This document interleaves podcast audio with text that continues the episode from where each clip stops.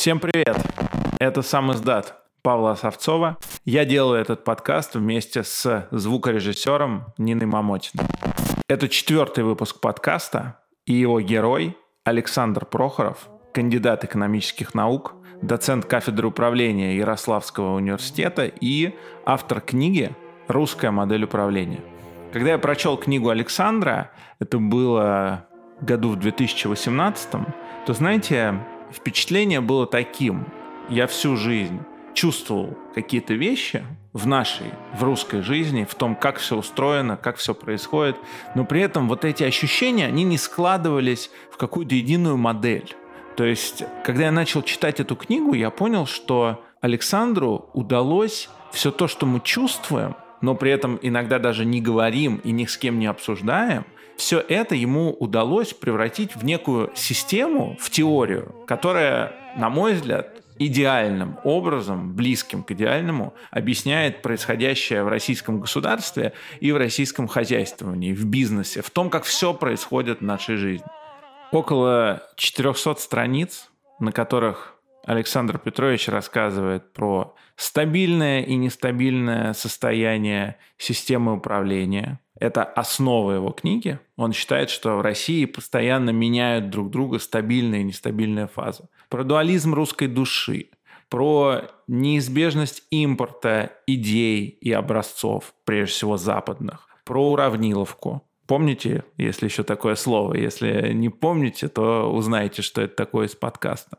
Про заначку, например, это отдельная большая глава, которая тоже произвела на меня впечатление. Ну, в общем, все это очень про Россию, и, на мой взгляд, эта книга «Русская модель управления» должна быть настольной абсолютно у всех людей, которые интересуются историей, политикой или бизнесом в России. Поэтому, как вы уже поняли, и книга, и ее автор произвели на меня сильное впечатление, поэтому начать подкаст мы решили с того, что я рассказываю Александру, правильно ли я понял, что такое русская модель управления.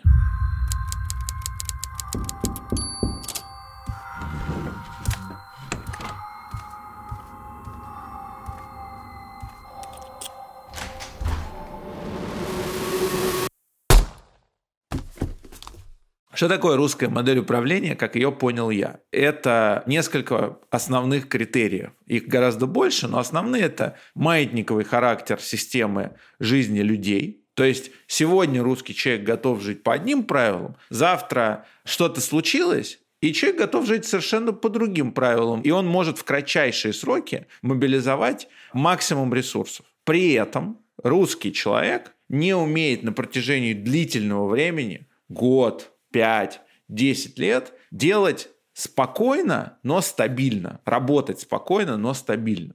Поэтому, собственно, отсюда или оттуда, не знаю, герои русских сказок – это те люди, которые сидели 33 года на печи, а потом встали и быстро что-то сделали. В какой-то момент случается событие, когда им повезет, то есть что-то случается, им везет, и жизнь становится какой-то другой.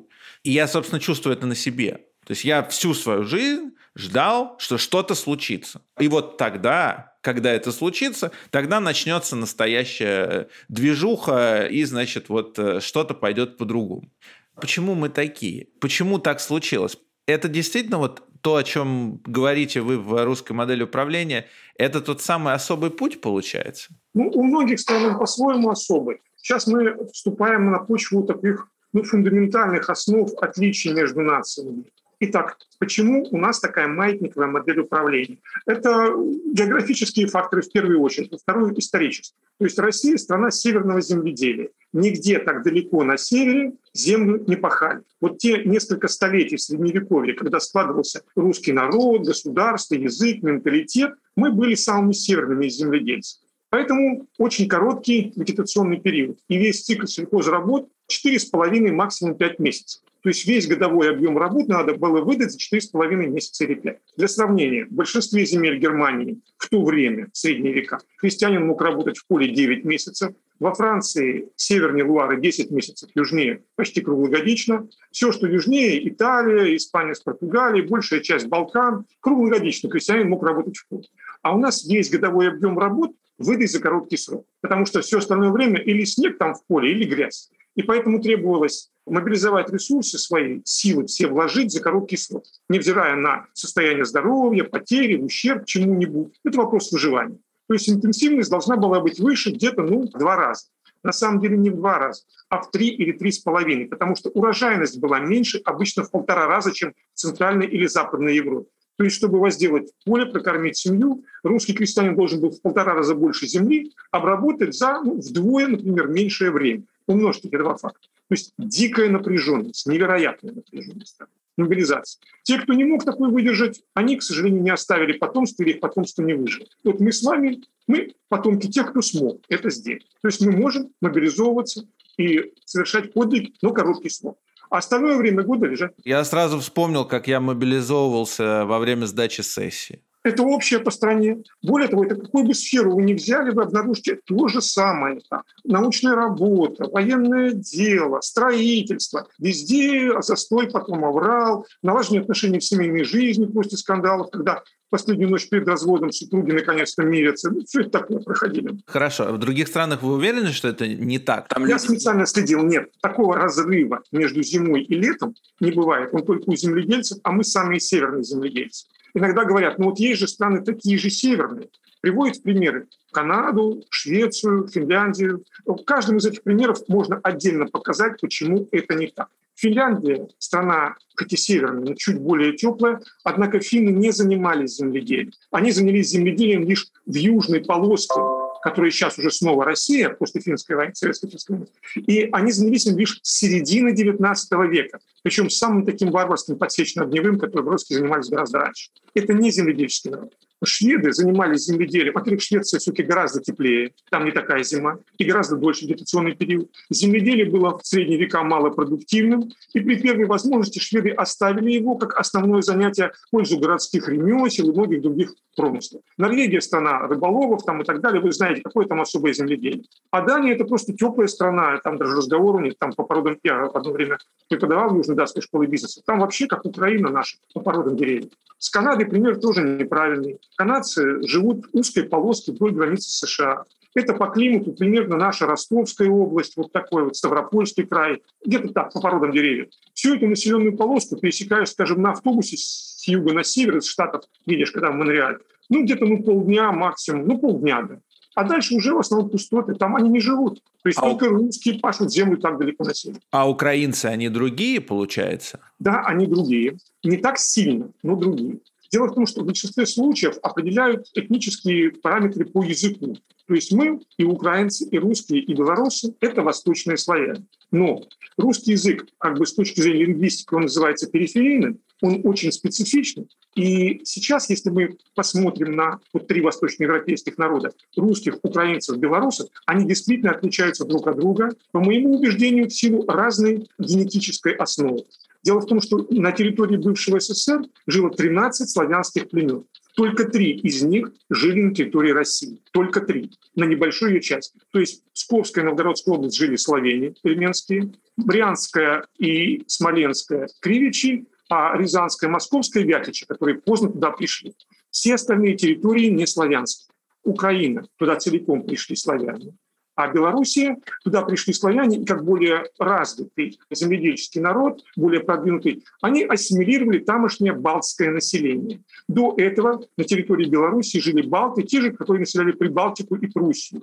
Это родственный, то есть индоевропейский народ, они позже сложились, чем славяне, и они при прочих равных менее развиты были на тот момент. Поэтому там, когда развитый народ приходит, обычно он свой дает язык, культуру земледелия, и местное население охотно принимает этот язык, хотя генетически дает большинство. Это так называемый субстрат. То есть белорусы – это славянский народ, который лег на балтийский, балтский субстрат, Украинцы, они пришли на пустое место, которое было до этого вытоптано и вырезано кочевниками в ходе Батыева нашествия. Они сильно позже появились. Это вопрос сильно испорченной пропагандой. Ну, по фактам деваться некуда. Те, кто жили в Киевской Руси, они были большей частью истреблены или ушли на север куда-нибудь. А потом на эту территорию пришли люди с Карпат, славяне, да, славяне, нынешние украинцы. А русские пришли на другой субстрат, на угрофинский. И, скажем, по генетическому анализу действительно русские – это в основном угрофины, хотя язык дали свой, славянский язык. Ну, например, вот по хромосоме Y, мужская хромосома, различие между русскими и марийцами, то есть угрофинами, 2-3 единицы. А между русскими и украинцами это 20-30 единиц. То есть фактически русские это и есть угрофины генетически. По группе крови это видно. Базовая группа крови в России третья. А у славян, как у жителей Центральной, пришедших с нами Европы, должна быть вторая вообще-то, как основная. У нас вторая в меньшинстве, первая тем более. У нас третья группа, типичная, как у народов уральской языковой семьи, у графинской языковой семьи. Мы не индоевропейцы по крови, но по языку – да. И по базовой мифологии отчасти – да. Вот тут такая история, как народ, который как бы на стике. Вот если вы вспомните теорию геотектоники плит Веденеровскую, классическую, она объясняет, как устроена земная кора. Над жидким, полужидким мантией плавают такие корки тектонических плит, которые меняют очертания, сталкиваются, ставят столкновение в горы. И там, где они сталкиваются, две разные плиты. Это зоны землетрясений, вулканов, повышенной активности. Вот Россия в этническом смысле именно такая зона. Здесь столкнулись славяне с угрофинами, а еще потом добавились тюрки. И поэтому смешение нескольких стереотипов, нескольких правил поведения дает коктейль, который в разных исторических, географических условиях может повернуться то одной стороной, то другой. Мы не одни такие. Такие народы есть. И такие места стыковых плит существуют. Ну, вот, например, Латинская Америка, которая является стыком двух очень разных плит. То есть индейское население – это потомки сино-тибетской языковой просемьи, а пришедшие креолы, испанцы, это индоевропейский народ, настратическая семья. И поэтому этот стык долго искрил гражданскими войнами, бунтами, но в конце концов вот сейчас на наших глазах оно устаканивается, производится стабильная цивилизация. Россия, где эти плиты столкнулись гораздо раньше, не может до сих пор устаканиться по одной простой причине. Вот там на севере северное земледелие, которое дало нам в течение года два стереотипа поведения. Они были заложены. И поэтому, в отличие от Латинской Америки, эти плиты не дали устойчивого гибрида. Мы такой слоеный пирог, когда то один слой срабатывает, то другой. Как этот перевернешь, пирожок. И поэтому до сих пор у нас то аврал, то застой, то реакция, то революция или радикальные реформы. То есть мы стыковой народ, совершенно разные правила поведения, то это коктейль, который, ну, такая внутренняя как бы шизофрения, а можно сказать многогранность. Когда читаешь вашу книгу, и вы пишете, что человек русский, он может сегодня жить по одним правилам, а завтра что-то приключается, и он живет по другим правилам. Но это абсолютная шизофрения, с одной стороны. То есть я начинаю думать про себя, а что же это за человек такой, если он внутренне готов изменяться на 180 градусов и не чувствовать при этом, что он изменил сам себе. И я задаю этот вопрос себе вот после 24 числа, а я готов эти правила новые принимать. Я пытаюсь примерить эту ситуацию на себя и не нахожу ответа. Потому что, с одной стороны, хочется ответить «да», так бывает в жизни, что-то изменилось, и ты должен адаптироваться. А с другой стороны, ну как к этому можно адаптироваться и примириться? Это же противоречит каким-то твоим внутренним установкам, твоим внутренним принципам. Вот вопрос, это шизофрения или это, опять же, как вы пишете у себя в книге, что русского человека куда ни брось, он всегда встанет на четыре лапы. Это цитата чья-то. Это Лесков. Да. То есть я пытаюсь понять, это нормально быть таким или нет? Потому что разум говорит мне, что это ненормально, что так не должно быть. Если у тебя есть принципы, ты не должен им изменять. Ты должен жить в соответствии с ними. А другая часть меня говорит, ну, это же возможность. Изменение – это возможность. Ну вот представьте себе компьютер или ноутбук, в котором два жестких диска с двумя совершенно разными программами и даже двумя разными операционными системами.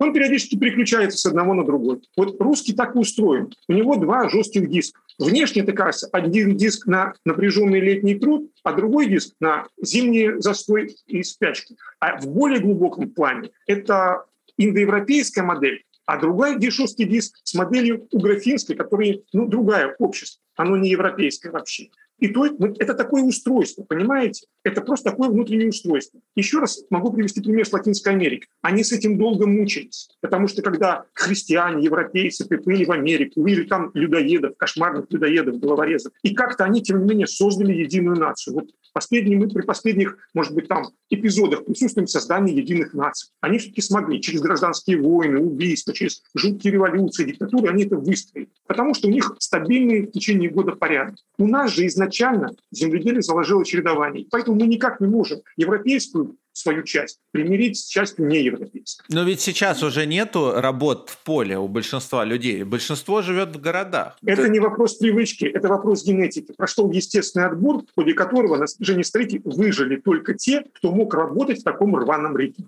Они и выжили. А кто мог работать равномерно, они не выжили, они не собрали урожай за короткий срок. Вы пишете по поводу, то есть основа русской модели управления – это мобилизация и перераспределение ресурсов. А как это выглядит на практике, если посмотреть в ближайшую историю какую-то, в новейшую? Ну, то есть будут мобилизованы все силы на совершение какого-то нового рывка перехода в новые качества. Дело в том, что традиционно, пока прогресс шел медленно в человечестве, то и эпохи менялись медленно, в том числе и в России.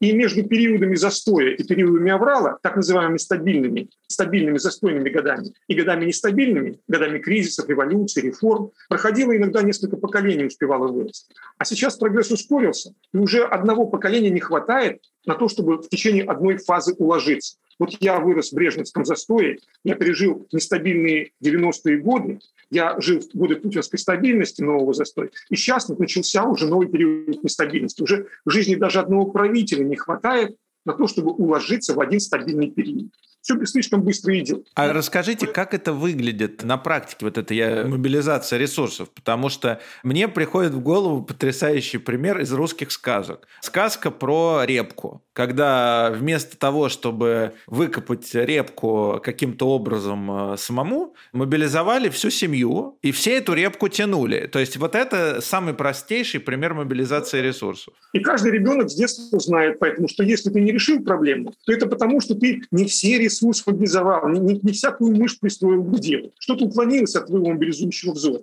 И студент понимает, что он, если не сдал сессию, потому что не все ночи украл у себя от сна, что-то отвлекался. Точно так же вот все понимают. Да, это так.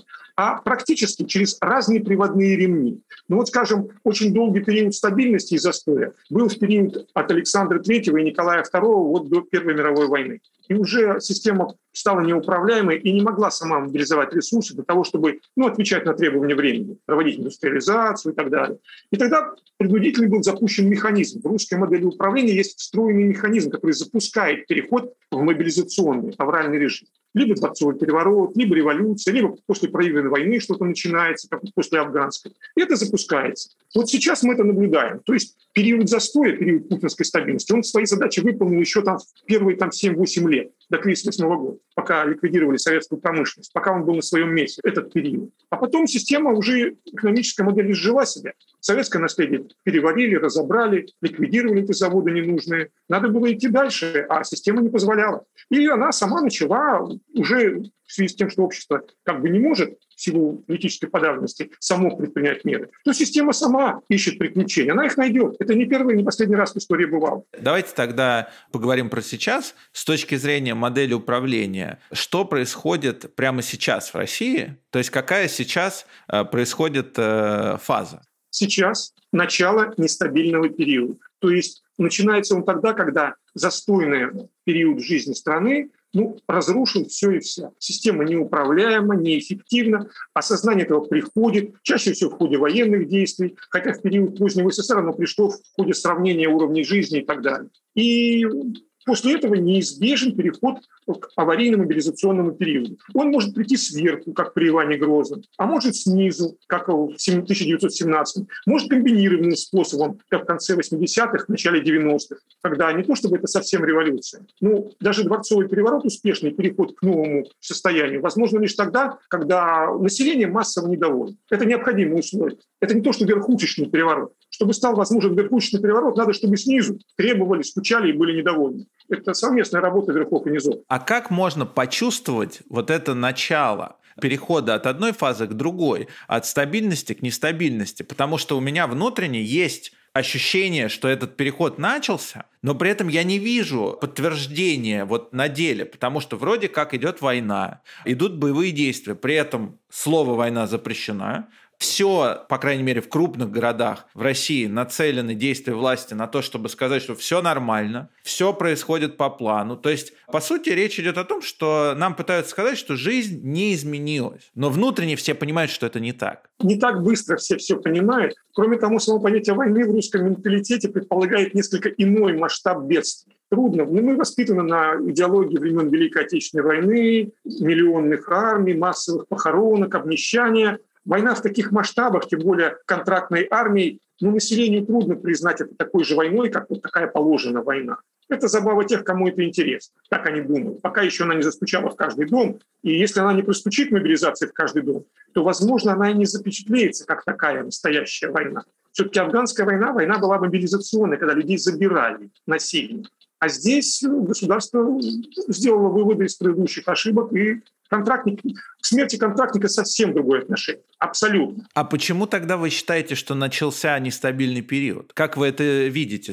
Какие маркеры? Во-первых, есть ранние признаки предшественники, которые говорят о том, что все общество начинает понимать. Тут надо сделать некоторое отступление. В книге этого нет. В России существует два типа лидеров, руководителей на всех уровнях. Лидеры-назначенцы и лидеры-самовыдвиженцы. Вот застойный период – это период царствования господства лидеров-назначенцев, которые не сами пришли к власти, власти, их не воспринимают выскочек. Надо, чтобы вас кто-то вышестоящий назначил. Неважно, директором завода, главным солистом в опере, капитаном футбольной команды. Вас назначили, поэтому вы законны. А в период нестабильности легитимен не тот, кого назначили, а тот, кто прорвался сам. Вот он легитимен. Вот как, скажем, Ленин, Троцкий, Ельцин, Навальный, их никто не назначал. А те, кого назначали, государь-императоры, генеральные секретари, последующие, согласованные, директора советских заводов, как правило, это назначенцы. И в стабильный застойный период люди и хотят назначенцев. Вспомните бессмертную передачу под Новый год, какой 99-й, когда Ельцин в телевизоре сказал, я устал, я ухожу. И назначил себе преемника. Я ухожу. Я сделал все, что мог. Мне на смену приходит новое поколение, кто может сделать больше и лучше. Дорогие друзья, сегодня, 31 декабря 1999 года, на меня возложена обязанность главы государства. Ни минуты не будет вакуума власти в стране. Я хочу предупредить, что любые попытки выйти за рамки российских законов, за рамки Конституции России – будут решительно пресекаться. Свобода слова, свобода совести, свобода средств массовой информации, права собственности. Эти основополагающие элементы цивилизованного общества будут надежно защищены государством. Государство стояло и будет стоять на страже безопасности каждого нашего человека. И все хорошее, задуманное вами, обязательно сбудется. И поднимем бокалы за новый век России с новым годом вас, с новым веком. И люди так соскучились по стабильности и застою, что с удовольствием приняли назначенца. Когда народ скучает по стабильности, даже самовыдвиженец выдает себя за назначенца. Сталин, растолкав локтями конкурентов, будучи настоящим самовыдвиженцем, упорно выдавал себя за назначенца. Придумал легенду, что он рукоположен Лениным. Песня там была, в школах учили. Летели два сокола. Первый сокол Ленин, второй сокол Сталин. Первый сокол Ленин, второй сокол Сталин. Лозунг его, что Сталин – это Ленин сегодня. Он выдавал себя за назначенца, таковым не был. И вот когда в тех или иных отраслях мы видим, что если раньше самыми авторитетными людьми были назначенцы, и вдруг они теряют авторитет, становятся выдвиженцы, самовыдвиженцы. Все это значит область, это сфера созрела к переменам. Люди понимают, все сгнило. Вот берем мою сферу, где я работаю, сфера высшего образования. У нас есть ректоры главных вузов, НГУ, ЛГУ и так далее. Но уже несколько лет назад они потеряли авторитет в своей среде. А кого слушали? Кто продвигал? Те, кто никого никто не назначал, кто сам назначил себя на должность реформатора. Ярослав Кузьминов создал высшую школу экономики, вывел ее в люди, сделал знаменитым. Ливанов, он бывший наш министр, получил разоренный совершенно вуз МИСИС, сделал его великолепным инженерным вузом, восстановил и стал министром. Он сам себя сделал таким. Вы первый ректор Московской школы управления Сколково. Волков Андрей, я его хорошо знаю, это настоящий самовыдвиженец. Он сначала создал э, проектный вуз Тольяттинскую академию управления, маленькую, но чрезвычайно прогрессивную. Тогда его позвали в Сколково. Он и по характеру там э, окаянец. Он председатель, президент Ассоциации альпинистов, восходитель на Эверест, там что-то не вытворяет. То же самое можно сказать и про мою сферу, потому что в какой-то момент, когда появилась э, возможность сделать YouTube, появилась возможность сделать подкасты, стали приходить люди, которые завоевали внимание аудитории, и никто Юрия Дудя, Николая Солодникова, Ирину Шихман не назначал. Да, они пришли и сказали, что в этой индустрии власть будет принадлежать нам. И у них растет трафик, растет рейтинг, а у Эрнста падает. Чего вы хотите? То есть, когда во все большем числе сфер деятельности начинается массовый приход самовыдвиженцев, и они вытесняют. Вот ранний признак был, скажем, гибели, будущей гибели СССР, краха советской власти, когда совершенно утрамбованной в советской эстраде появилась самовыдвиженка Пугачева. Послала всех на разные буквы, когда ее в Сопот посылали, это легендарное интервью, когда она отказалась там отвечать на вопросы дяденькам, сказала, езжайте, пульки сами. И она сама себя назначила. Все. Какая песня, такая я. Какая жизнь, такая песня. И такие у вас умные вопросы, что мне с вами скучно. Я не хочу отвечать э, на умные вопросы, и вообще я хочу поглупеть. В буквальном смысле или В перед... буквальном смысле я хочу поглупеть. Удается? Удается. А каким образом? А сама жизнь заставляет. Потому что такая тупость вокруг. Извините, ради бога.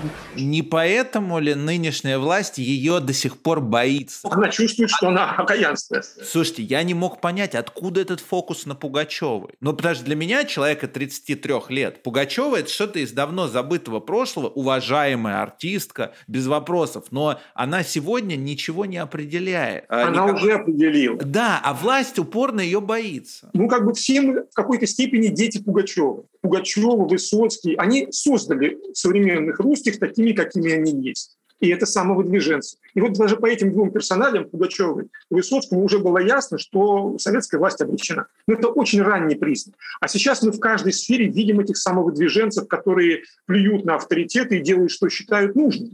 Пишут, как хотят там и так далее. Мы это видим. В бизнесе, правда, не дают развернуться, но они периодически вылезают все равно. Сколько их не сажай, не разоряй, они в бизнесе вылезают. Понимаете? То есть вот эта фаза мобилизационная, фаза, когда все начинает вокруг двигаться, ее никто не объявляет. Она сама по себе происходит. Просто вопрос накопления количества сфер жизни, в которых приходят самовыдвиженцы. Да, и они приходят массово. Это ранний признак их появления.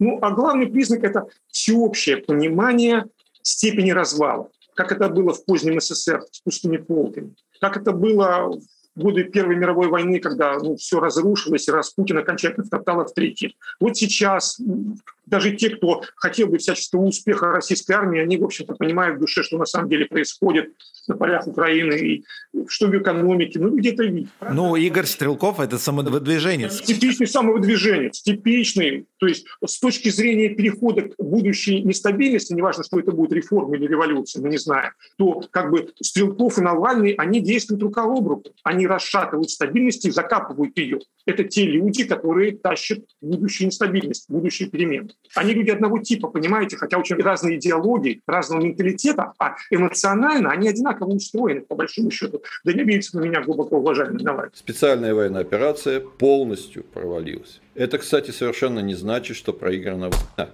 Но это совершенно другое. Это совсем не то, что планировали в Кремле, начиная операцию три месяца назад. Смотрите, мне всегда виделось, что нестабильная фаза – это фаза, которая да, она тяжелая, но она в итоге, лично для меня, она позитивная. То есть она приводит к чему-то, что для меня, как человека тоже комфортно себя чувствующего в периоды изменений, э, что это принесет мне что-то хорошее. Сейчас я начинаю понимать, что революция в России, она может быть совершенно нелиберальной и совершенно не такой, как я себе ее представлял. Вот вы видите сейчас какие-то, может быть, тоже предвестники, какие-то маркеры того, как макет будущих изменений может выглядеть? все-таки нынешняя объективная раскрутка ситуации в сторону нестабильности, она очень сильно тормозится материальным уровнем жизни, который гораздо выше, чем когда-либо было в России. И это сильно смазывает и тормозит все эффекты. Поэтому в ближайшие годы я не жду все-таки революции снизу. Вот только две цифры. 1 января 2000 года, то есть когда Путин только стал исполняющим обязанности президента, средняя зарплата в России в пересчете на доллары по тогдашнему курсу была 93 доллара, если я помню. А накануне крымских донбасских событий на 1 января 2014 года 970 долларов. 93 и 970. 10 раз. 10 с половиной раз в валютном исчислении. Вообще в мировой истории очень мало примеров столь стремительного обогащения какой-либо нации. Ну, Китай при Дэн Сяопине, там, ну, Россия при но это было после жуткой разрухи. А такого вообще не бывает, такого внезапного, катастрофического обогащения. Русские никогда так богато не жили. И поэтому огромный запас доброжелательного отношения к властям огромный. И те, кто помнит голодные брежневские, лихие 90-е, сподвигнуть их на социальный протест, желудок говорит, сиди, не ищи от добра добра. Вспомни, как ты в 90-е и 80-е. И люди это понимают действительно. Это фактор, с которым трудно, это правда. Сейчас живут богаче. Даже если вот после 2014 года, ну где-то на 15%, по-видимому, снизился уровень жизни в среднем. Ну что такое 15% по сравнению с ростом в разы, в разы, которые были до того? Это недостаточно, чтобы вызвать людей гнев, отчаяние. Ну нет, недостаточно. Это первый факт. Второй фактор, он достаточно сложно устроен. Дело в том, что в русской модели управления все ее детали, они подобны друг другу как хороший механизм. Ну, все национальные модели управления таковы. Они прошли подгонку историческую. И каждый из признаков ее, из механизмов, из характеристик играет не только одну роль, но еще какую. И вот э, есть в России такая черта, которую вы читали, если читали мою книгу, уравниловка. Стремление к уравнению дохода. Она действует в застойный, стабильный период и не работает в период нестабильности. Ну, сейчас же уже нет уравниловки. Подождите. И эта уравниловка, она параллельно на нее навешена еще одна функция. Она является спусковым крючком, триггером запуска катаклизмов социальных, революций, бунтов, мятежей. Ну, простые примеры. Русские крестьяне в Московской Руси были, в общем-то, свободны до крепостного права. Земли было много, поэтому они уходили от одного помещика, где жилось плохо, к хорошему помещику, и менялись. В Юрьев день уходили. Платили там полтину пожилого и уходили. И все были свободны. Неважно, живут они на земле помещика или на земле великого князя, или царя уже. Все они были свободны. То есть равны друг другу независимо от того, на чьей земле живут. Вот ввели крепостное право соборным уложением окончательно. И те крестьяне, которые жили у помещиков на барской земле, стали крепостными, а кто жил на земле царской, государственной, стали были свободными. То есть впервые был нарушен принцип равенства крестьянства. И как только это случилось, народ настолько возмутился, как же так, были равны, а теперь не равны. Уже через несколько лет началась крестьянская война Степана Разина. Бежали люди на Волгу и бунтовали. С трудом подавили. Прошло еще сто лет. Было ощущение равенства и даже уравниловки, потому что все были холопами. Крестьяне – холопы помещиков, помещики – холопы государя. Прошло сто лет после подавления восстания Степана Разина крестьянской войны. И был новый уровень уравниловки. Как бы. То есть все были холопами. Крестьяне были холопами у помещиков, а помещики холопами у государя, потому что они себе не принадлежали, их еще подростками забирали в полк, они не имели права отказаться от службы, их гоняли по дальним гарнизонам, они теряли здоровье, жизнь, и лишь глубоким инвалидом он мог вернуться к себе в имение. Они были а, фактически тоже холопами.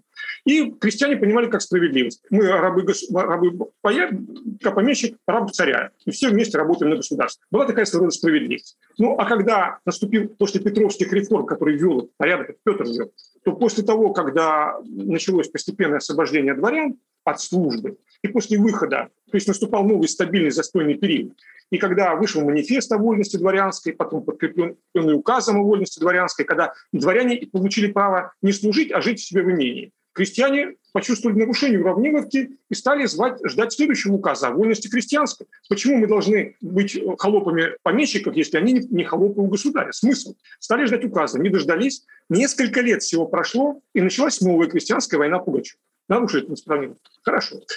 Подавили с трудом, подавили, прошло еще там меньше полутора столетий.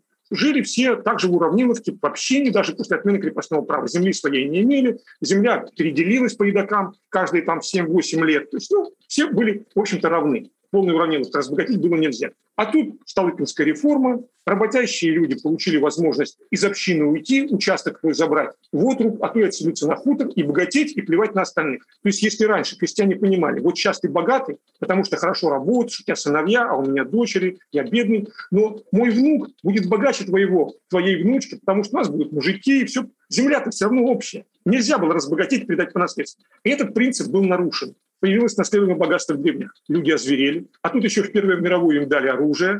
И они, сбежав с фронта, начали убивать кулаков, создали комитеты. Началась революция. Неизбежно. Нарушили принцип уравниловки. Почти на сто лет хватило. Научились. А потом советская власть, которая ввела жуткую равнину, начала расшатываться, наступил застойный период стабильный, пошли разговоры 80-х к началу о партийных привилегиях номенклатуры, о том, что они на словах там с народом, а на самом деле они заелись. Народ сильно возмущался этими микроскопическими по современным понятиям привилегиями, серьезно там нарушало правила уравниловки, власть расшаталась, и все это рухнуло. Ничего сказать. То есть каждый раз, когда нарушается принцип уравниловки, это запускает механизм изменений, социальных катастроф. Это не от того, что уравниловка нужна, это от того, что просто так механизм приспособлен. Ну а сейчас какая уравниловка? Сейчас же уже с 90-х годов никакой как будто бы уравниловки нет. Экономика изменилась. И сейчас страна и ее богатые классы живут не эксплуатацией других, а эксплуатацией природных ресурсов. То есть сейчас, по большому счету, население не подвергается эксплуатации. Не на заводах и в офисах создается прибавочная стоимость.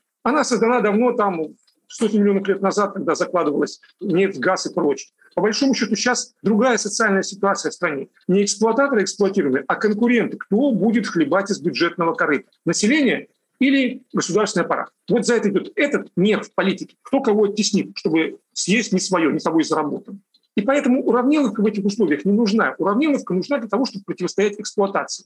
Для того, чтобы не повышали нормы, не снижали расценки на заводе, а рабочие бьют передовика, который повышает нормы. Там закапывают стахановцы. Крестьяне не позволяют собирать больше урожая, чтобы барин оброк не повысил всем остальным, ну и так далее. Милиционеру не дают возможности задержать за дежурство большее количество там нарушителей, потому что если он задержит, скажем, все задерживают по 5, а он 9 это сделают нормы. Это факт реальный в некоторых городах. Ну и так далее. Есть свои примеры, как нельзя превышать нормы. Не дают.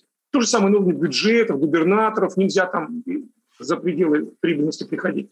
И вот сейчас, после того, как мы перешли от эксплуатации населения к эксплуатации природных ресурсов, уравниловка потеряла для людей смысл. Никто их не эксплуатирует. Вот сегодняшний гражданин городской, вот он в школе. Кто его эксплуатирует в школе? Нужна там уравниловка? Не нужно. Потом попадает в ВУЗ. Большая часть населения студентов. Кто его эксплуатирует? Никто. Потом он офисный служащий. Кто его там эксплуатирует, дармоеды офисные? Да никто его не эксплуатирует. Вместе все они проедают нефтяную ренту. Поэтому уравниловка как таковая вымерла, не нужна для большинства населения.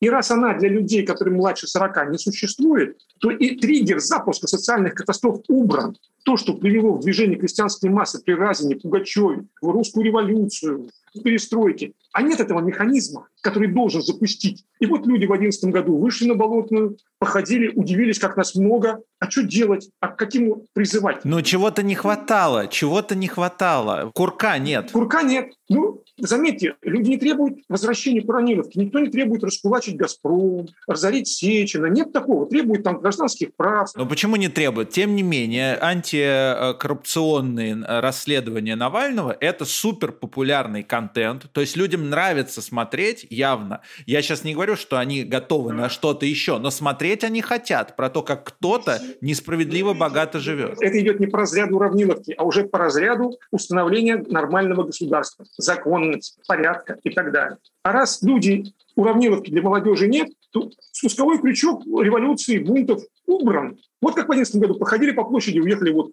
Механизма-то нету. Но если сейчас экономика сильно упростится и население обеднеет, то, возможно, с, нефть, с энергетическим переходом, когда нефтегазовый экспорт потеряет свое значение, то вернуться, э, страна вернется к эксплуатации трудящихся, тогда вас снова становится уравнилом. Ну, то есть, по сути, вы говорите о том, что революция в России на данном этапе невозможна, и возможно она только в случае, если снова начнут эксплуатировать э, в том или ином виде граждан, а не природные ресурсы. Или же, если сейчас наша модель управления, такой подземный механизм устройства, он выработает новый триггер вместо уравниловки. Это тоже возможно. Например, какой это может быть механизм? Пока не знаю. В ближайший, вот на расстоянии вытянутой руки пока не вижу. Год-два не вижу. Ну, традиционный только военное поражение, но это не связано с уравниловкой. Военное поражение всегда было. Э, если говорить про войну и про экономические фазы, то война не обязательно, если я правильно понимаю, меняет э, модель но при этом в стабильном периоде риск поражения в войне выше. Конечно. Потому что все развалено, да. Потому что Крымская война, русско-японская война, это, если я правильно понимаю, войны, которые вела Россия в стабильной фазе. Да. Афганская война, конечно. Все, разумеется, именно так. Ну, у этой у нынешней войны, у военных действий там ну, масштаб-то небольшой, в общем. По понятиям российского народа, ну, небольшая эта война. Численность армии невелика привыкли к другим масштабам, скажем прямо. Но, тем не менее, это все равно пример. Афганская война, она хоть была амбициозная, но она сильно повлияла на крах СССР. Посмотрим, как здесь будет. Стабильная фаза экономики – это практически всегда, если вспоминать вот Брежневский период, который вы уже упоминали, если э, смотреть сегодня, заседание Совета Безопасности, это власть стариков. Они находятся в отрыве уже возрастном от реальной жизни. Почему власть стариков это опасно? Ну, она опасность, когда застойный период уже исчерпал. Он ведь застойный, за стабильный период нужен определенное количество времени. Он нужен после лихих год перестроек, реформ, революции, он нужен но он исчерпывает себя и длится слишком долго, почти всегда. А один из признаков застойного периода – это и застой в кадровой работе. Плохая работа не наказывается, хорошая не поощряется по той же причине, места все заняты. Поэтому неспособные управленцы, они занимают свои места, и состав аппарата стареет, и эффективность падает. Это общий закон в русской истории. И нынешний состав не самый пожилой. Если вот я-то постарше вас, я помню, например, как состав высшего руководящего органа Брежневского политбюро, когда в дни пролетарских праздников они стояли на трибуне Мавзолея, и камера их близко показывает. И вот было видно, что, в общем, социализм лишает человека права на достойную старость. Стоят несчастные старики, в глазах ужас, достаю, не достаю, накачанные лекарствами, руками вцепились в этот парапет. Ну, видно, что неменяемые люди. А это был не самый неадекватный состав управленцев в русской истории. В стабильный застойный период до Петровской Руси высшим органом управления была Боярская дума. И по обычаям того времени писали как? Государь повелел, и бояре приговорили. Они должны... А состав Боярской думы, кто составил ее основу? Это самые старшие по возрасту представители главных боярских родов. То есть это съезд долгожителей Московского царства. Часто царь был самый молодой среди них. Он им пытался битый час что-то втолковать, и обычно не мог этого сделать. Они вообще были никакие. Дедушки те еще. Ну и эффективность. А у Бориса, в Борисе Годунове Пушкина там же есть об этом. Когда бояре эти недотепы не могут даже согласовать, какую казнь казнить Гришку Отрепьева, пока хитрый Шуйский не пришел там они показано, что ну, никакие дедушки. Как всегда, в период застоя. Абсолютно. Ну, а как может система перейти спокойным образом, если мы понимаем, что, допустим, революционная фаза не наступает, как система может спокойным образом перейти от власти стариков к власти людей с хотя бы среднего, старшего возраста? До сих пор это было только в результате или военных поражений, или серьезных каких-то катастроф. Ну, посмотрим перемены. Петр Первый ну, страна была уже ну, никакая. Армия состояла, основная боевая сила армии уже были наемные иностранцы. Ну, мыслимо ли дело, полки, на 90. Никакая страна вообще. Очевидно было ну, всем хоть сколько-нибудь там приближенным ко двору, что ну, что надо делать. Как писал Ключевский, народ собрался в дорогу и ждал предводителя. Народ не понимал, а это уже знаю. Уже при Алексее Михайловиче все понимает уже, что никакая страна. Переход сверху к реформам при Александре II, ну, это после Крымской войны, был неизбежен. Это было очевидно, да, это было ясно. Интенсивная мобилизация и индустриализация после краха царского режима, он был уже, он всем в печенках сидел, этот самодержавие и бестолковый, он уже у всех, его же никто не защищал. Было очевидно. Советская власть, которая к концу 80-х уже ну, карикатурной была явлением, неэффективность патологическая. Еды нет, ничего нет, все разваливается, все это видят, все разваливается пропаганда никакая, смешная. То есть получается, что военное поражение, слишком пожилой состав э, тех людей, которые управляют государством, возникновение внутри общества недоверия к государству и появление самовыдвиженцев, людей, которые приходят куда, в какие-то участки жизни и забирают себе власть в, в рамках этого. Но все, о чем вы говорите, это происходит сейчас. Не все. Как писал Ленин, в признаках революционной ситуации. Обострение свыше обычного нужды и бедствий народных масс. Но ну вот можете вы обозвать словом «нужда и бедствие» нынешнее финансовое материальное положение российского населения? В крупных городах этого нет. В небольших городах я не знаю, но у меня есть ощущение, что это может случиться в ближайшие... Э, из-за санкций это может произойти достаточно быстро. Мы пока этого не почувствовали, но это может случиться. Но мне кажется, что тот формат, который был в 89 году, например, я его плохо помню, но мне рассказывала мама, когда она стояла в очереди за молоком, потому что его просто не было. Вот до такого мне сложно представить, что страна упадет. Если сохранится рыночная экономика, не может она упасть до такого состояния. Страна, имеющая рынок, не падает до таких состояний никогда. То есть вот двух факторов нет. Нужны вес народных масс, необходимых для этого, и триггер уравниловки нарушен, он не работает. Поэтому все затягивается. Должны бы уже прийти и перемены. Даже сверху должны давно прийти. А ничто не вынуждает. Не вынуждает и все. То есть, по сути, это такой законсервированный, со всех э, сторон устроенный государством застой, такой смодерированный, который просто нигде не дает течь, ну, это достаточно такой стабильная фаза постоянного застоя, которая может длиться десятилетия. Мог бы длиться, если бы не 24 февраля. Это просто, ну, это, видимо, ошибка верхов. Вот течь возникла, она возникла. Спецоперация, она дала, создала условия. И здесь вот с этим уже ничего нельзя поделать. Она, может, она будет расширяться. Это история, которая будет иметь самые серьезные последствия по сравнению с любыми другими. Самые серьезные. Сильнее этого только энергетический переход отказ от нефти и газа как основного энергоносителя, но это будет когда это, в 30-е годы, это до этого еще дожить надо. А это вот оно уже. Вот это 24 февраля. Все чувствуют на самом деле, но никто сформулировать не может. Мною принято решение о проведении специальной военной операции. Помимо того, что это начало военных действий, это начало возникновения внутри общества каких-то новых практик, каких-то новых сейчас это можно говорить как угодно, возможности, санкции, с какой стороны смотреть. Тем не менее, что эта война может дать России в смысле возникновения внутри общества новых течений и практик? Она и создаст благоприятные условия для возникновения этих новых течений и практик. Конечно, правила изменились, и все. Это, это запуск вот перехода к режиму нестабильности, аварийно-мобилизационному режиму, режиму реформ, революции, бунтов, всего такого. Каким путем пойдет, никто пока не знает. Сверху и снизу, в их сочетании. Ну, чтобы был успех, надо, чтобы было сочетание сверху, и снизу. Тогда будет. Важно ли в этом ключе военное поражение или военная победа? Или, по большому счету, в смысле изменений это не так важно. Это будет тяжелая победа или тяжелое поражение? Учитывая небольшой масштаб с точки зрения русского народа этой войны, все-таки победа не будет восприниматься как такая же, как равновеликая 9 мая. Это все бы об этом говорили, как, об этом как бы не говорили, но все равно в душе люди понимают, это, это не наша война, это не так серьезно. Эти военные действия на Украине – это не то, что русские могут называть войной вот так вот большой букве, где надо там вложить в это дело. Там. Нет, это не совсем то. И в этом плане даже скорее поражение, в случае поражения это будет воспринято болезненнее, чем радость не воспринята в случае победы.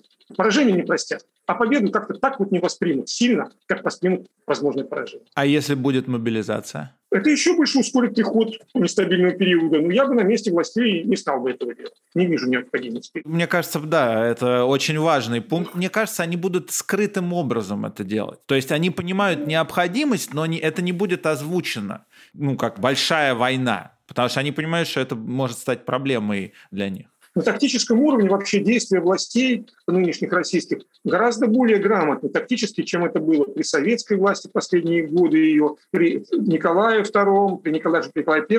В общем-то, все уроки-то исторические, они такти, на тактическом уровне, они восприняты. Ну, а против глобальных тенденций нашего маятника все равно без толку.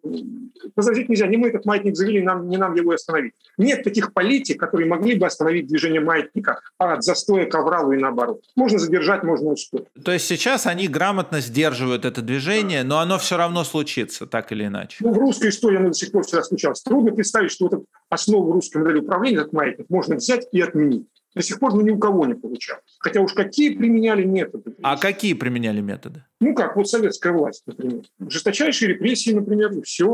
Когда народ устал от авралов, от мобилизации, от понижения уровня жизни, закатали в асфальт, и десятилетия еще продолжалось. Та же система, пережившая себя, экономическая модель. На десятилетия все равно не остановили. Ну, никуда не денешься. Как Николай I затормозил развитие России, историки это осознают, мы не понимаем его вклад в торможение нашей истории. Оно колоссальное. Хотя он без репрессий, в общем-то, обошелся. Таковых декабристы не в счет. Достаточно грамотно заморозил всю страну. Это огромная была история. Все равно никто, никуда не делось. Революция пришла, но позже. Заморозка – это негативное влияние на ход истории? Или можно оценивать как позитивное тоже? Я экономист, и с точки зрения экономиста она невыгодна, потому что каждый год задержки назревших преобразований он потом, когда переход через реформу или революцию, он слишком аварийный, с большим перерасходом ресурсов, с большими жертвами, пусть даже не людскими жертвами времени, имущества. Вот советская власть задержала развитие страны в направлении преобразований и расплачивались за это там 40% падением ВВП, потери многих территорий. Больше это часть того, что отдали, слава богу, но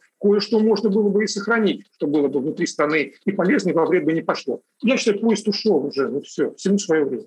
Потом в наше время земля, территория, ну, не, не такая ценность. То есть вообще, честно говоря, не такая ценность. Тем более наша северная земля, кому она особо нужна? Вот в ходе Второй мировой войны уж немцев за две мировые войны обстригли со всех сторон. Мне кажется, больше трети за две войны их территории отняли. Восьмую часть Первой мировой, во второй там тоже, наверное, почти треть. Померанию, Силезию, Пруссию, там что-то не отняли. Сжали немцев там на крохотной территории, сейчас там жуткая плотность населения. И ничего это не помешало. И богатый народ, процветающая экономика, и то, что Германия не смогла сделать военным путем при Гитлере, они при Коле и Меркель сделали путем мирным, доминируют в Европе на основе немецкой марки, евро, и командует французская биржа на континенте. Главное, то есть войной не получилось, экономикой получилось. Так что территория не то, за что надо воевать, мягко говоря. Но это все уже понимают, кроме совсем пожилых людей. Мне кажется, я знаю некоторых из этих пожилых э, совсем людей. Александр, если говорить про модели управления не русские. Существуют другие национальные модели управления? Каждая крупная нация, даже некоторые не очень большие, имеют свои национальные модели управления. Да. Есть у них долгая самостоятельная история, свой язык, своя мифология, свое государство, традиции политические, то они не могут не иметь своей модели управления. Они отличаются генетически даже, там, политически. То есть, конечно, эти модели изучаются, они известны. Американская модель, японская модель, скандинавская модель, европейская континентальная. Огромные отличия. У нас с японским может, даже больше сходства, чем с американским. Что такое американская модель управления? Это модель управления, в основе которой лежит конкуренция. То есть это закономерное следствие индоевропейских народов, которые были изначально конкурентны, чем индоевропейские народы отличались от других народов планеты тем, что у них была внутренняя конкуренция. Она возникла на исторически случайно, долгая история, она, это историческая случайность. Но в силу своей эффективности она закрепилась. Поэтому эта небольшая группа народов стала очень эффективной, популярной, модной. Их копировали, им подражали, и индоевропейские языки расселились по всей Евразии, а потом и в Америке. И вот там, где индоевропейские народы, там конкуренция. Даже, вот скажем, Иран, страна, которая была ну, там, рассадником инноваций до прихода ислама, но даже сейчас там выборная демократия, там вообще-то президенты избирают, выборы настоящие. Индия, где мифология индоевропейская, хотя в генотипе там индоевропейцев там какие-то доли процента, наверное, остались, это по генотипу, но все равно, поскольку они индоевропейской мифологии, язык индоевропейский, и другие части языков тоже европейских, то у них там и выборы конкурентные, и, конкурент, и рыночная экономика, и много еще другого. Они в глобализацию хорошо идут. Они по всему миру работают, вполне себе. Это европейские народы. И американцы, которые сложились как нация, уже как бы, ну, когда Европа показала все свои преимущества, взяли лучшее из лучшего, то, понятно, они наиболее зациклены на конкуренцию, поэтому у них меритократическое продвижение по службе, индивидуальная ответственность. Все четыре американские модели, там краткий срок найма, частый переход с работы на работу, высокая конкуренция во всем, в том числе на рабочем месте, конкуренция внутри предприятий, внутри отделов, внутри подразделений. Но в Америке при этом всего две партии, которые не очень сильно отличаются друг от друга. То есть этот маятник, который у нас шатается очень сильно из одной стороны в другую, в Америке он шатается гораздо меньше. Ну, то есть движение маятника э, меньше, чем у нас. Но дело в том, что за счет наличия негритянского населения Америка страна очень разнообразна. Но если бы мы вывели их за скобки, то, конечно, Россия более разнообразна по своим экономическим, политическим практикам, моралям и обычаям. Русские гораздо разнообразнее, чем американцы. Поэтому а, различия между политическими партиями, они все-таки реальны. Они реальны, они чувствительны. При этом их всего две, то есть это тоже большая проблема сегодняшней Америки. Это в силу конкурентности их системы. Она так устроена, что вот такая олигопольная система, она вытесняет все остальные. Это сложилось, в общем-то, естественно. Это никто не навязывал, не то, что это отцы-основатели придумали. То есть, если кто-то создаст третью партию, а у них неоднократно возникали эти партии, то она будет столь маргинальной, она не наберет большое число голосов. Американцы рациональны. Они не будут покупать акции фирмы, которые не покажут прибыль. По этой же причине они не будут голосовать за партию, про которую они знают, что она не проведет людей в Конгресс и не выдвинет президента. Они вкладывают деньги в реальный бизнес и вкладывают свой голос на выборах в то, что будет работать. Поэтому там малопопулярные партии не имеют перспектив и никогда не имели. Они маргинальны. Поэтому там естественно двухпартийная система. Именно в силу конкуренции. Но это реальное различие. Я полгода жил в США, я стажировался по корпоративному управлению и был на территории 13 разных штатов. Я немножко представляю, как. Американцы, на мой взгляд, все-таки не столь разнообразны, как русские. И по обычаям, поведению. И американские организации, фирмы, учреждения более одинаковы, чем русские организации, фирмы и учреждения. Поэтому они предсказуемы. А какая модель управления есть э, в Японии? Вы сказали, что она ближе к э, русской. Не то, что она ближе, просто некоторые ее элементы применимы были бы и в России. Они такие же или похожи. Японская модель тоже хорошо изучена, хотя ее совсем недавно стали изучать, в середине 70-х годов, когда японская экономика стала эффективной.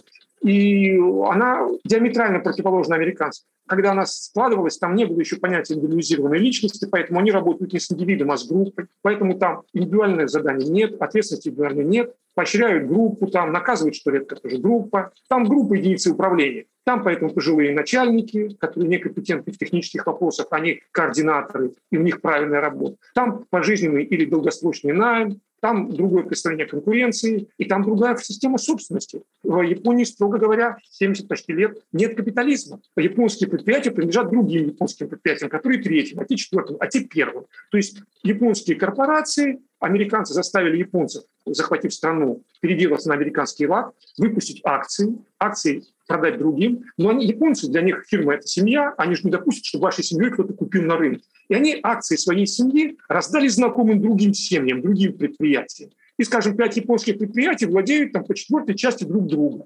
Их директора наемные избирают друг друга, назначают на должности.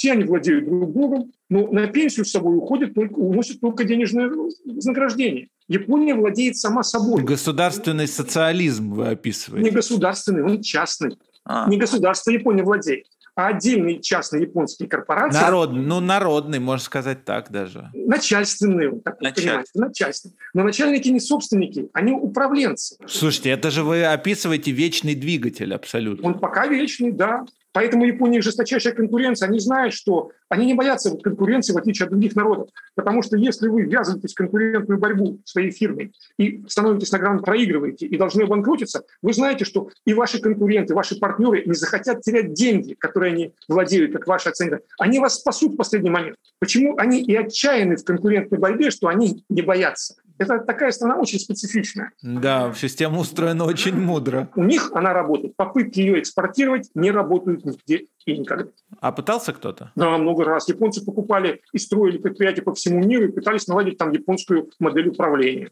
Ну, с грехом пополам получалось только в том случае, если они нанимали на работу иммигрантов, которые недавно приехали в ту страну, где они строят, и которые готовы отказаться от всего своего и плясать какое-то время, какое-то время под чужую дудь. Потом это сходит. Ну, нереально. Япония для японцев и ни для кого больше. А существует какая-то особенная модель управления в Украине, по вашему мнению? Украинцы – это восточные славяне. Они отличаются от русских, как в основе генетической у графинов.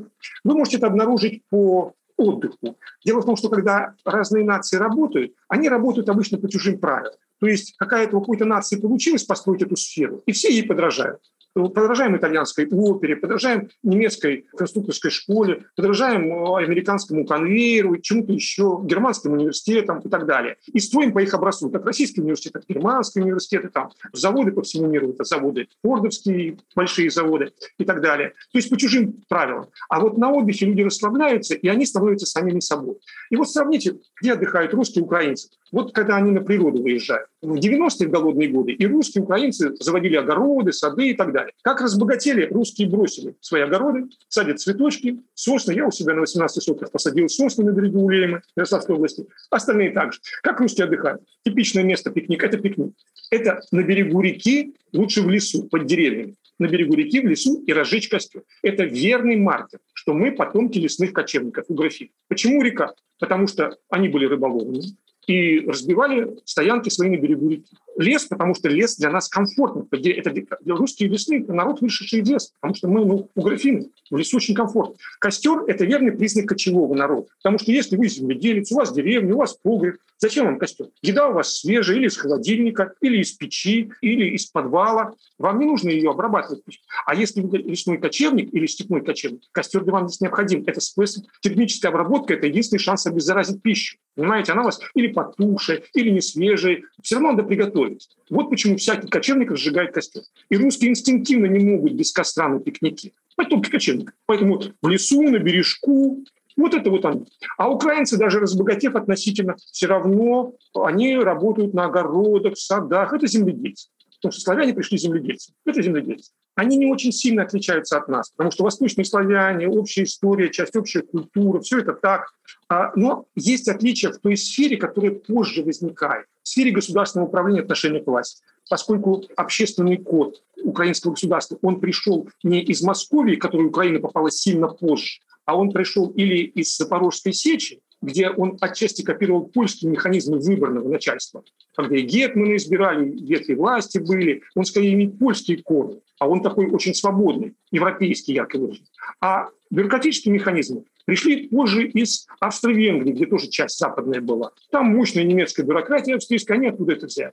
То есть они не московские корни. И поэтому отношение к государству, к власти у них другое. У них нет сакральности власти как к царю, генеральному секретарю. У них этого не было. Кроме того, они меньше подвергались подавлению в рамках большой империи, такой как Российская империя. И у них гораздо больше развит, как у индоевропейцев, настоящих индоевропейцев, механизм самоорганизации. Они склонны к самоорганизации, и это заметно по украинской истории и по военной истории в частности. Вот если мы будем сравнивать в одинаковых условиях находившихся русских и украинцев в прошлом, и там, и там от крепостного права польского, мягкого или русского, жесткого, бежали крестьяне казаки. Запорожская сечь на Украине, донские казаки России. Донские казаки сильные, многочисленные, боеспособные, не создали полноценного государства. Не имели, как правило, общей казны, собирали ее от случая к случаю. Зачаточная только судебная система. Не имели внешней политики, посольства обычно. Они объединялись, чтобы дать отпор туркам, татарам и иногда стрельцам. И снова расползались по своим станицам. Конкурентный образец Запорожская сечь – это, в общем-то, государство. Протогосударство, ну, государство с системой власти, системой трансляции власти, с судебной властью, с казной, с обозом, с хозяйственной сферой, там все свое, понимаете? Все работало. Ну, в Тарасе Бульбе же об этом есть, в Тарасе Бульбе об этом. Гораздо более самостоятельно и самоорганизованно. И, конечно, поэтому боеспособнее походы и на Польшу, и на Москву при заградачном ходили, и осаждали, и с татарами воевали. Самостоятельные более, ребят. Последующие годы, уже в составе Российской империи, гайдуки, восстания, постоянные крестьянские восстания были в России, но они краткосрочные. А там это из года в год постоянно прятались в лесах, выходили, имели поддержку. То есть гайдутское движение, партизанское движение стабильное, и Кармалюк, и многие другие, постоянно. Следующий этап. Как прошла гражданская война? В России крестьяне, пришедшие с оружием с Первой мировой, они гнали и белых, и красных, и, скажем, на Тамбовщине была Антоновщина, так называемое, движение Антонов. Управление централизованное только в период, когда надо дать отпор пришедшим красным или белым. Казны нет, государственного аппарата полноценного нет, внешней политики нет, надеялись отбиться своими силами, были подавлены. На Украине же целый веер самостоятельных государств крестьянских. Петлюра пришел, атаман Григорьев, а самый потом боеспособный это же э, Нестор Махно. Это вообще уникальное явление в истории гражданской войны. То есть это украинская повстанческая армия с идеологией анархистской, боеспособная. В красных войсках это были самые боеспособные части, лучшие Красной армии. Они не были Красной армией, не союзниками. Они два раза брали Перекоп. Один раз они взяли его от белых, а когда их заперли в Крыму и пытались разоружить, они вырвались назад, и никто их не смог остановить, и ушли из гулять поле. Это лучшая часть Красной, воевавшая вместе совместно с Красной. Ну, то есть у украинцев очень развита самоорганизация и да. совершенно другое отношение к государству. Это видно и по новейшей истории, по Майдану, по первому, по второму. Но мое восприятие этого такое, что они более свободолюбивые, при этом более рискованы. И, собственно говоря, те события, которые сейчас происходят, тоже об этом говорят, что они готовы, как нация, рисковать. Они не сдаются, они воюют с противником, который их серьезным образом превосходит в боевой мощи, но это стремление внутреннее к готовности это внутренняя готовность к риску. Это же очень небезопасно для государственности. Если мы берем каждого отдельного украинца отдельного русского, то трудно найти людей более рисковых в быту, чем русские, поверьте мне. По отдельности русские вполне себе рисков. Просто у украинцев более склонны к самоорганизации, к политической самоорганизации. Поэтому они ведут себя как политическая нация. Русские пока не ведут. Не знаю, когда смогут. Это качество не индивидуальное, а качество вот уже целой нации. Об этом идет речь. Они политически другие, экономически, поведенчески. Украинцы мало отличаются от нас. А вот в отношении государства, в политическом отношении сильно отличаются, что мы сейчас и наблюдаем. И этим же они отличаются от белорусов, которые, как потомки балтов, тоже имеют специфику. Но все-таки украинцы и белорусы ближе друг к другу, как потомки индоевропейцев. А русские все-таки в генетической основе – это угрофины, только язык индоевропейский. Поэтому мы подальше от них будем.